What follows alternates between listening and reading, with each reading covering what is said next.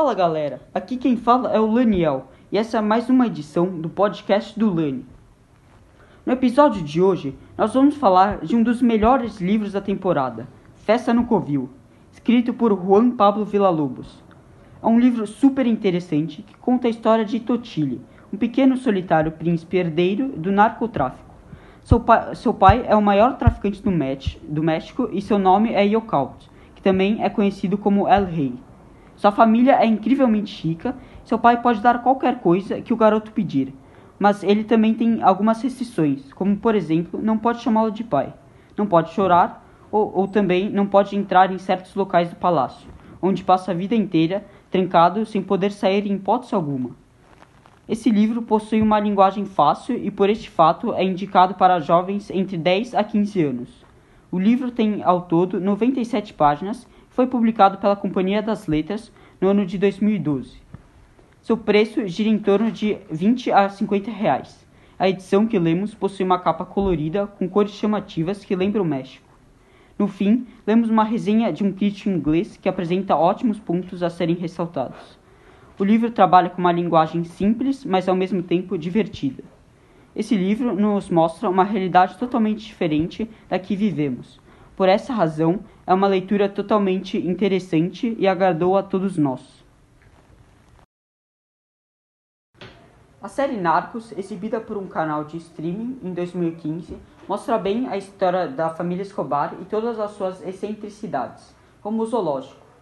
Eu fiquei pensando se Juan Villa-Lobos, o autor da Festa do Covil, não havia se inspirado em Escobar para contar aquela parte do livro em que o filho é, do traficante El Rey tem o desejo obsessivo de completar seu mini zoológico particular com raríssimos hipopótamos anão da Libéria.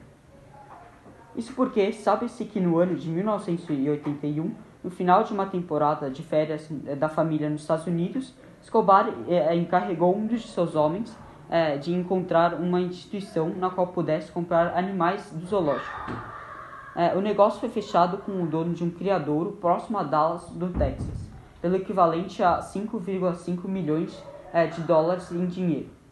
Escobar comprou elefantes, girafas, é, zebras, dromedários, búfalos, cangurus, flamingos, avestruz e quatro hipopótamos. O transporte de animais para a Colômbia foi uma operação complexa. A primeira leva, a primeira leva foi de barco, mas para acelerar o processo, Escobar fretou aviões e levou vários animais em voo clandestinos. A família Escobar, acostumada com o luxo e a ostentação, viu o império ruir é, do assassinato do chefe do clã é, em 1993. É, oito meses após a morte de Escobar, em Medellín, sua família chegou à Argentina, sem um só centavo. Na época, a viúva e os dois filhos do traficante acertaram com o governo da Colômbia uma troca de identidades é, e, com seus novos nomes, é, viveram em Buenos Aires. A família viveu longe das sombras do passado até Juan Escobar decidir reaparecer com a publicação de dois livros sobre a vida de seu pai. Nossa equipe foi atrás de Juan para saber um pouco da história e vamos ouvir. É, é, era uma bolha.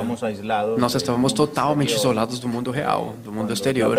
Quando nós perdemos tudo, quando os inimigos do meu pai, depois que ele morre, se aproximam com uma arma na mão e tiram todo o nosso dinheiro, nossas propriedades, tudo, nós tivemos que ir embora para a Argentina e ali começamos do zero.